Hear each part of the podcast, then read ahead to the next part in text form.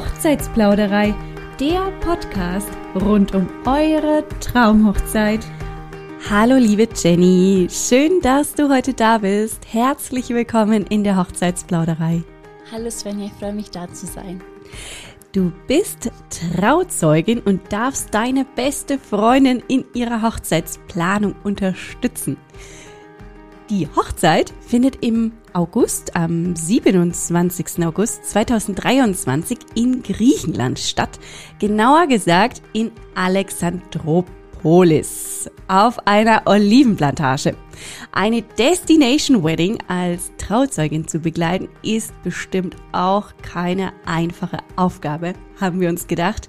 Wir sind gespannt, was du heute erzählen wirst. Ihr werdet es selbstverständlich auch erfahren, liebe Zuhörer, liebe Zuhörerinnen.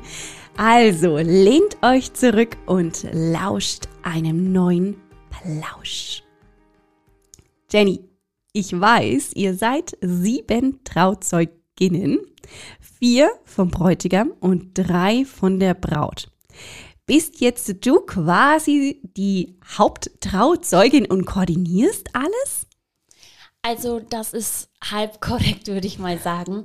Ich ähm, rücke etwas in den Vordergrund, weil ich orthodox bin und dadurch kann ich ein paar Sachen mehr übernehmen, was die anderen, nicht, anderen zwei netten Freundinnen von uns und Damen nicht übernehmen dürfen. Aber wir sind alle drei gleich engagiert und das freut mich auch, dass ich nicht so allein gelassen werde.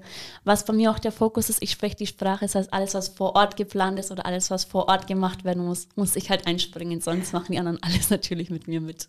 Ah, gut, gut zu wissen. Das heißt, alle anderen sprechen nicht Griechisch.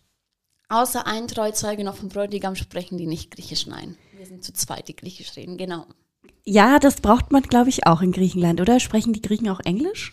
Ja, die sprechen Englisch, ja, natürlich. Also auch dort, wo geheiratet wird, auf dieser Olivenplantage? Ja, da auch natürlich. Okay, gut, gut, gut. Naja, kann ja sein, also abgelegene Gegenden kann ja auch mal durchaus passieren, dass einfach nicht eine andere Sprache gesprochen wird als die landestypische Sprache. Natürlich. Aber das ist da nicht der Fall, Gott sei Dank. Natürlich gibt es überall Sprachbarrieren oder Leute, die, die nicht so die englische Sprache beherrschen. Also ist es von Vorteil, wenn man die Sprache, die Landessprache beherrscht, immer mal wieder. Verstehe. Wenn man, wenn ihr übrigens äh, etwas zu der griechisch-italienischen Hochzeit erfahren möchtet, die Braut ist Griechin, der Bräutigam ist Italiener, dann hört euch am besten die letzte Podcast-Episode an. Da spreche ich nämlich mit der Braut, also die Braut, wo jetzt eben Jenny die Trauzeugin ist, über die Hochzeitsplanung für die Hochzeit in Griechenland auf dieser Olivenplantage. Und die Folge davor übrigens geht über die orthodoxe Trauung, die du jetzt gerade schon mal angesprochen hast, dass du orthodox bist. Ähm, wenn ihr dazu Infos haben möchtet, Inspirationen, ich finde die Folge so genial, dann hört euch die mal an. Da geht es über die Inhalte und Rituale bei einer orthodoxen Trauung. Sag mal, du kannst ja bestimmt ein bisschen spoilern, würde ich meinen. Wo planst du denn den Junggesellenabschied? In Deutschland oder in Griechenland? Oder gibt es bei griechischen Hochzeiten gar keinen Junggesellenabschied? Also natürlich gibt es einen Junggesellenabschied. Und äh, wenn es den nicht geben würde, würden wir ihn trotzdem natürlich äh, organisieren, weil wir sind ja auch hier aufgewachsen, heißt, der muss sein, das ist ein Muss. Ähm, und das Lustige ist, dass die Braut, die Chrysas, sich schon immer gewünscht hat, in Griechenland einen Junggesellenabschied zu haben. Deswegen wird er in Griechenland stattfinden. Ja. Also unmittelbar vor der Hochzeit? Nein, äh, wir hätten es gerne unmittelbar vor der Hochzeit, aber die Gäste können ja nicht eine Woche vor anreisen, das Wochenende vor da sein. Wir wollten jetzt auch niemanden so lange binden, dass er sich Urlaub nimmt. Das heißt, wir fliegen die Monate davor mhm. mal nach Griechenland mit, dem, mit ein paar Mädels und dann findet da der Junge seinen Abschied statt in Griechenland. Also mit deutschen Freundinnen und wahrscheinlich mit Familie vor Ort? Kommt da auch Familie? Ihre Cousinen kommen mhm. natürlich, ähm, Freunde aus Griechenland kommen, ähm, ihre Schwägerin kommt natürlich mit, Freunde von hier kommen mit und es wird eine sehr, sehr schöne Runde bestimmt, die dann gemeinsam nach Griechenland fliegt, um die Braut zu feiern. Schön, um die Braut zu feiern. Wie feiert ihr sie denn? Also, Rissa wird überrascht und es geht nach Griechenland natürlich.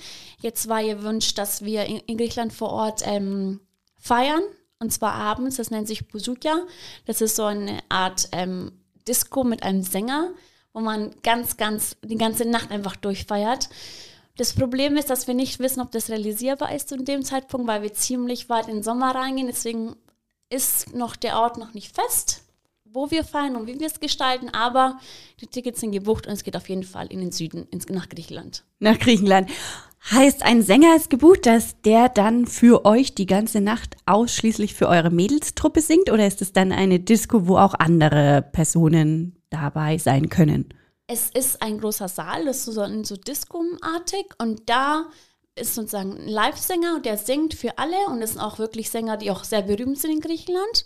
Dann sitzt man an Tischen und trinkt und feiert und falls tanzt sogar auf den Tischen, ah. schmeißt Blumen um sich herum. Früher hat man es auch mit Tellern gemacht, wie ihr vielleicht alle wisst.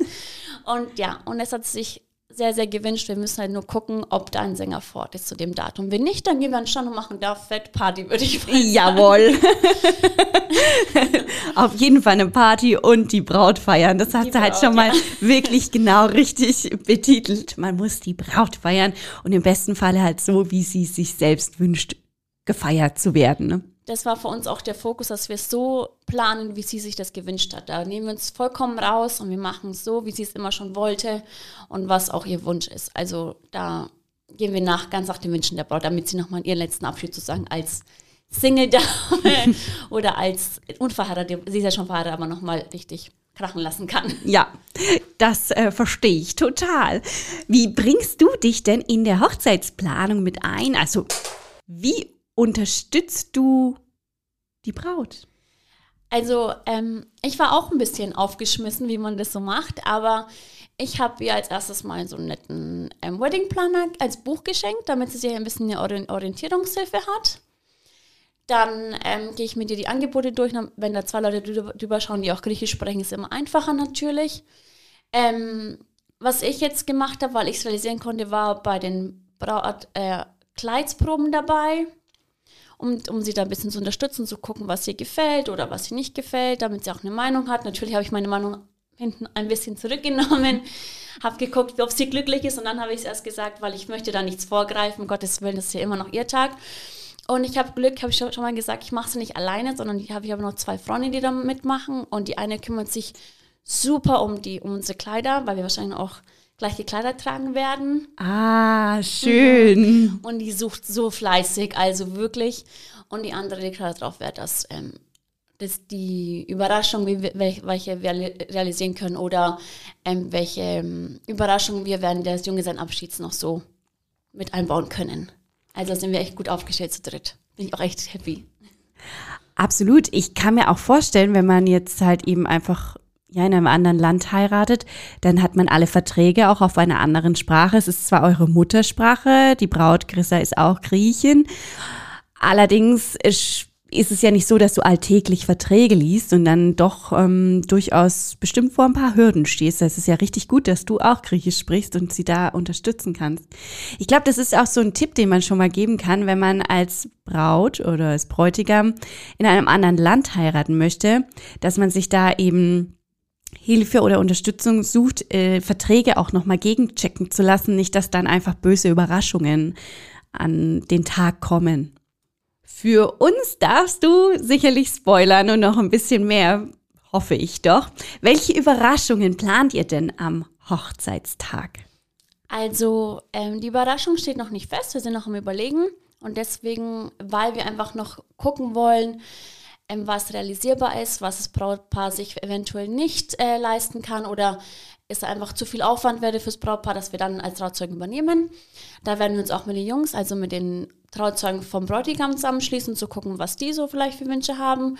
Und dann ähm, wollen wir entweder schönes Feuerwerk versuchen zu machen oder einen Sänger oder alles halt, ähm, was das Brautpaar sich noch wünschen würde an sich. Aber es ist noch, noch nicht fest, weil wir noch ein bisschen warten wollen was hinten rausfällt, dass wir dann einfach das Ganze übernehmen fürs Brautpaar. Man muss ja sagen, es ist auch erst Mai und im August ist ja die Hochzeit erst. Also ihr habt ja noch ein bisschen Planungsspielraum. hoffentlich, hoffentlich. wenn ihr euch, äh, wenn ihr wissen wollt, wenn du wissen willst, was äh, Braut Chrissa quasi in ihrer Hochzeitsplanung plant oder was ähm, ja vor Ort dann eben passieren soll, dann hör doch mal in die letzte Podcast-Folge rein. Da sprechen wir eben über die Hochzeitsplanung.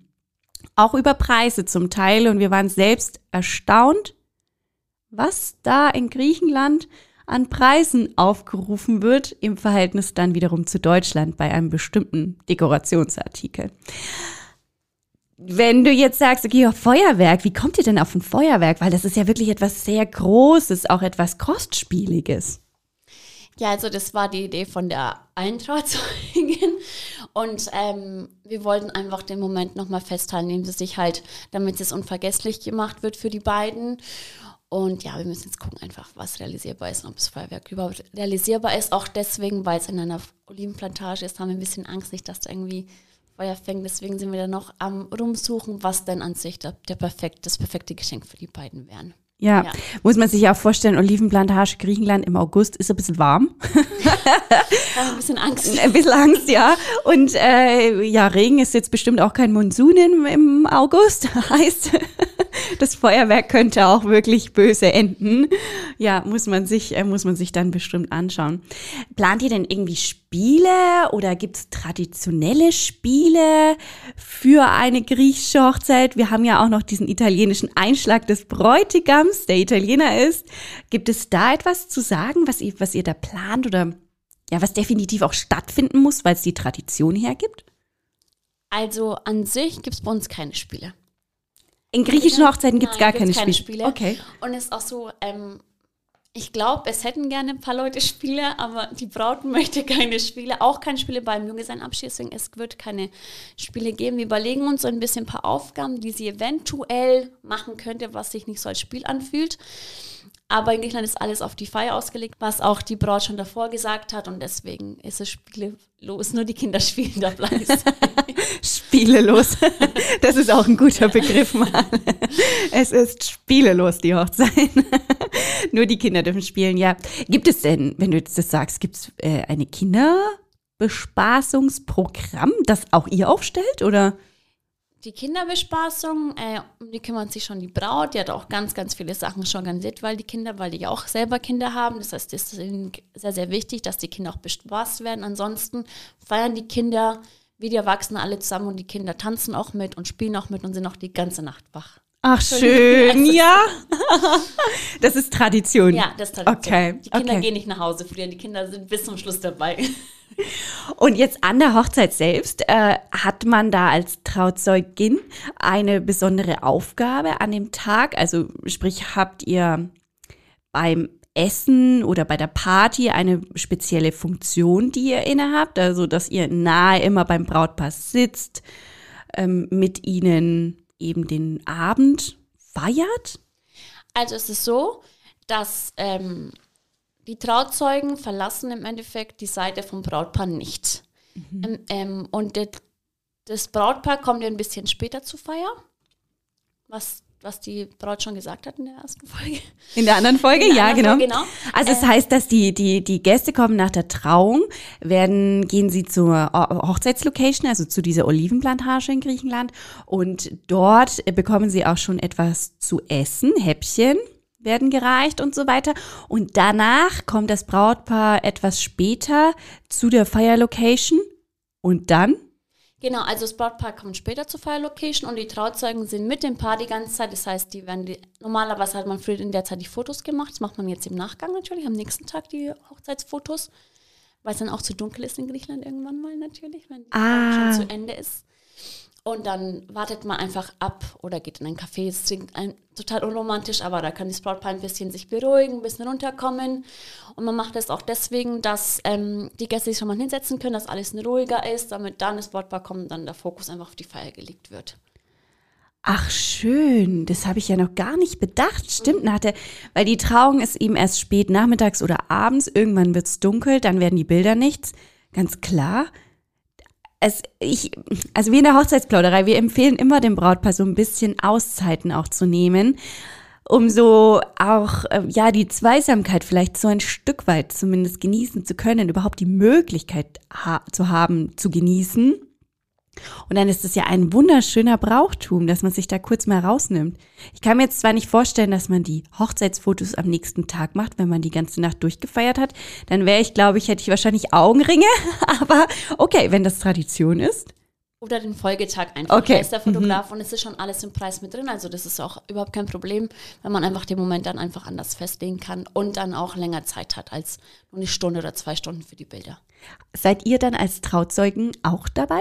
Ähm, früher war es so, jetzt mittlerweile nicht mehr. Jetzt sind noch fürs Brautpaar, das sind die dabei. Jetzt werden ein paar Bilder gemacht vor der Kirche natürlich, auf der Feier und ansonsten sind die Brautpaar ganz, das Brautpaar ganz für sich alleine für die Bilder. Und wenn ihr jetzt am Abend die ganze Zeit beim Brautpaar oder ihnen nicht von der Seite weicht, gibt es dann auch einen Trauzeugentanz? Äh, tatsächlich ja. Und zwar ist es so, das ist ganz witzig, weil ähm, die Torte wird ja von den, vom Hochzeitspaar aufgeschnitten.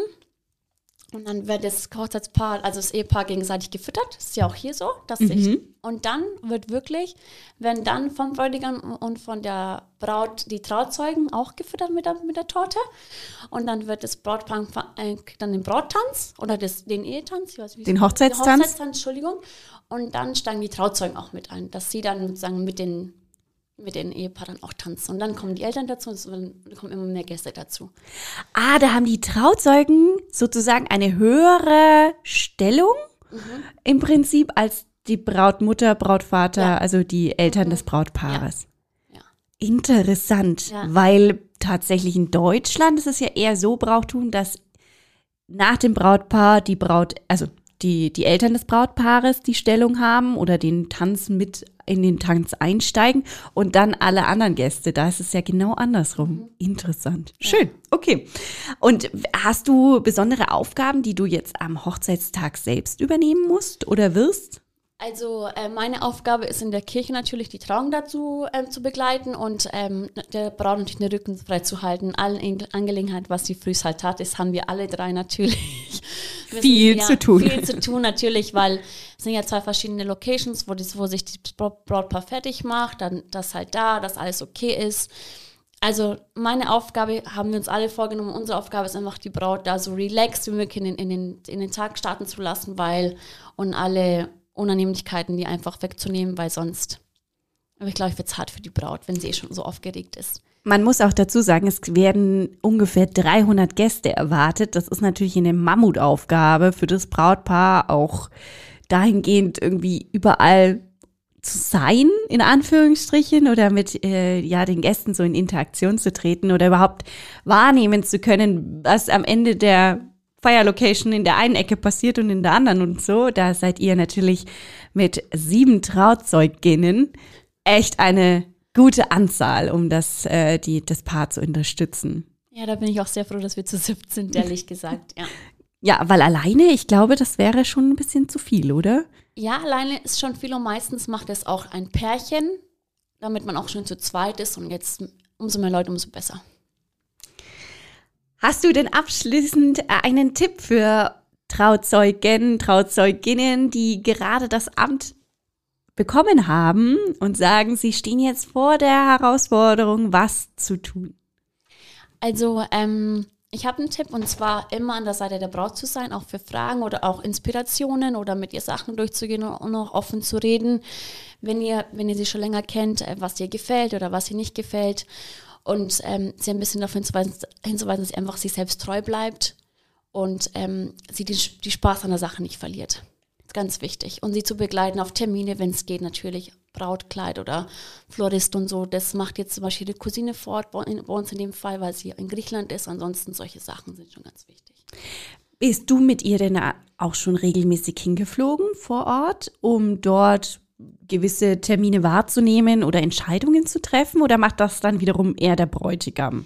Also vor Ort macht es, unterstützt ihre Cousine sehr toll. Und ich bin, also wir sind hier vor Ort, die drei, mit Brautkleid und mit äh, Brautjungfernkleidern und was weiß ich als Trauzeugen. Und vor Ort macht sie das, weil sie auch die, die meisten Leute kennt oder auch die, die Veranstalter kennt. Und natürlich, weil sie auch Hochzeitsfotografin ist, ihre Cousine, deswegen kennt sich da super aus. Und deswegen glaube ich, wäre niemand so eine große Hilfe wie sie.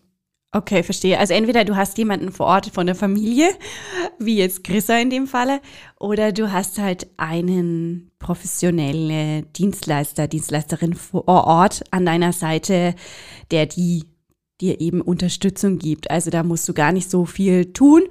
heißt er hier in Deutschland, äh, sie unterstützen und mental aufzubauen, wenn irgendwas ist, dass man sagt, hey, alles nicht so dramatisch.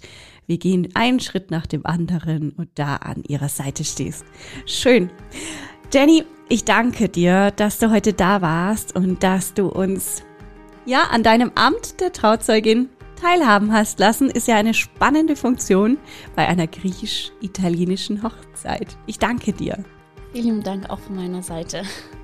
Und wir hoffen, wir konnten euch wieder inspirieren und freuen uns, wenn ihr wieder einschaltet, wenn es heißt, lauscht einem neuen Lausch.